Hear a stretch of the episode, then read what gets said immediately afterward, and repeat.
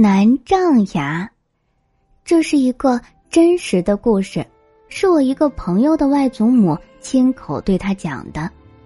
一个鱼贩子推着鱼车子，从海滨贩回来满满一车的鱼。那天天气炎热，他走到一棵大柏树下停了车，脱下草帽扇风歇息。一阵凉风吹过，竹林里走出来一个道士。他手执一只长长的拂尘，精神矍铄，仙风道骨。道士走到他身旁，朝他作揖道：“小伙子，劳你费神，帮我送封信。”鱼贩子从他手上接过信，见信封上写着五个字：“南丈翁敬启。”这信送到哪里去？道士扬扬拂尘，朝前方一指。待会儿你不是要路过南丈崖吗？你只需往崖壁轻拍三下，说“南丈崖，南丈崖，崂山捎信来”，自然有人出来接信。鱼贩子应允了。那道士道了谢，转身走回竹树林。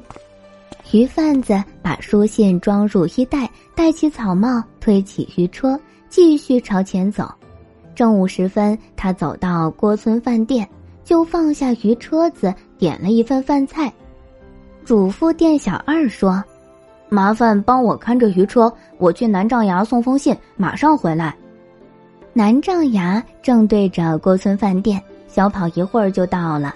那是一面又高又陡的崖壁，鱼贩子拨开灌木丛，走到南丈崖下，轻拍了三下，大声说。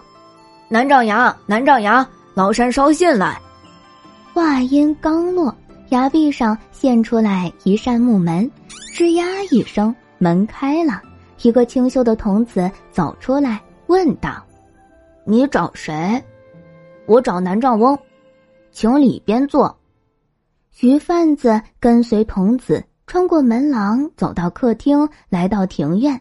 大黄杨树下，两位老翁正对坐下棋，一个执黑子，一个执白子，心神都灌注在棋盘上。那鱼贩子平日也是个棋痴，往棋局旁一站，便走不开。他坐下静观，见棋盘走子步步惊心，一时间险象环生。过一会儿又风平浪静，让人惊心动魄。两位老翁棋艺高绝。正是棋逢敌手，将遇良才。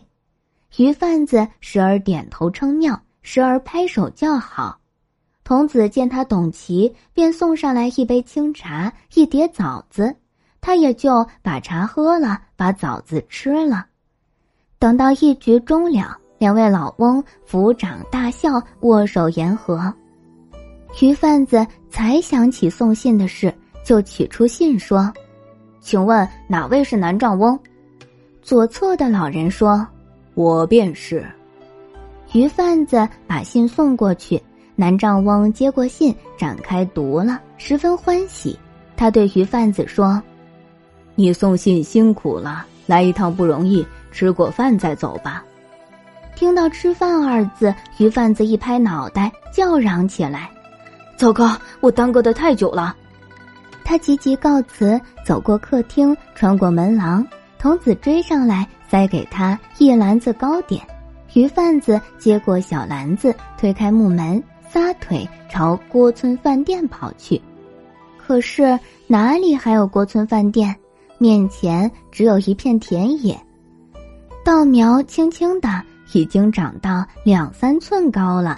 再往前却是一片水，一块块间隔开来。做成了鱼塘，塘边一排排种着桑树，他大惊失色，退回到南丈崖。可是南丈崖左看右看，只是一片高峻的崖壁，再怎么拍怎么叫，都不再现出那扇小木门来了。鱼贩子没法子，只得吃了糕点，填饱肚子，找到一条路朝旁边的村庄走去，去到村口。见村民的衣裳与头发已经不是他熟悉的式样，村民看到他也很惊讶，都问：“客人，你从哪里来？”他说：“我是山后面樟树村贩鱼的赵四郎。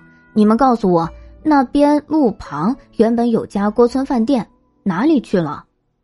一个满头白发的老妈妈吃惊的望着他，对他说：“饭店我不知道，不过我小的时候，这附近确实有个郭村，但是已经给大水淹没了呀。”哦，那现在这村子叫什么？江鱼店。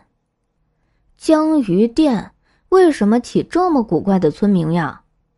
这事说来话就长了。古时候呀，有个人，他推了一车鱼来这地方吃饭，饭还没吃呢，不知为了什么事钻入南障崖去了。他的鱼臭了、烂了，变成泥浆了。他仍然不回来，这地方就叫江鱼店了。鱼贩子惊呆了，他找到一条路，跑回樟树村，打听谁家存了家谱。厚厚的家谱翻开来，一下查见自己的名字已经下来十来世了。原来他在南障崖里看一局棋的功夫，人间已过了几百年。这是一件真事。我朋友外祖母的祖母说，在长毛造反之前，他曾经到江鱼店卖过棉纱。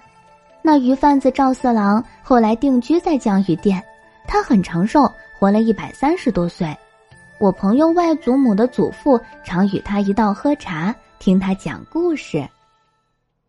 今天的故事到这里就结束啦，明天还有新的故事等着你们哦，小朋友们。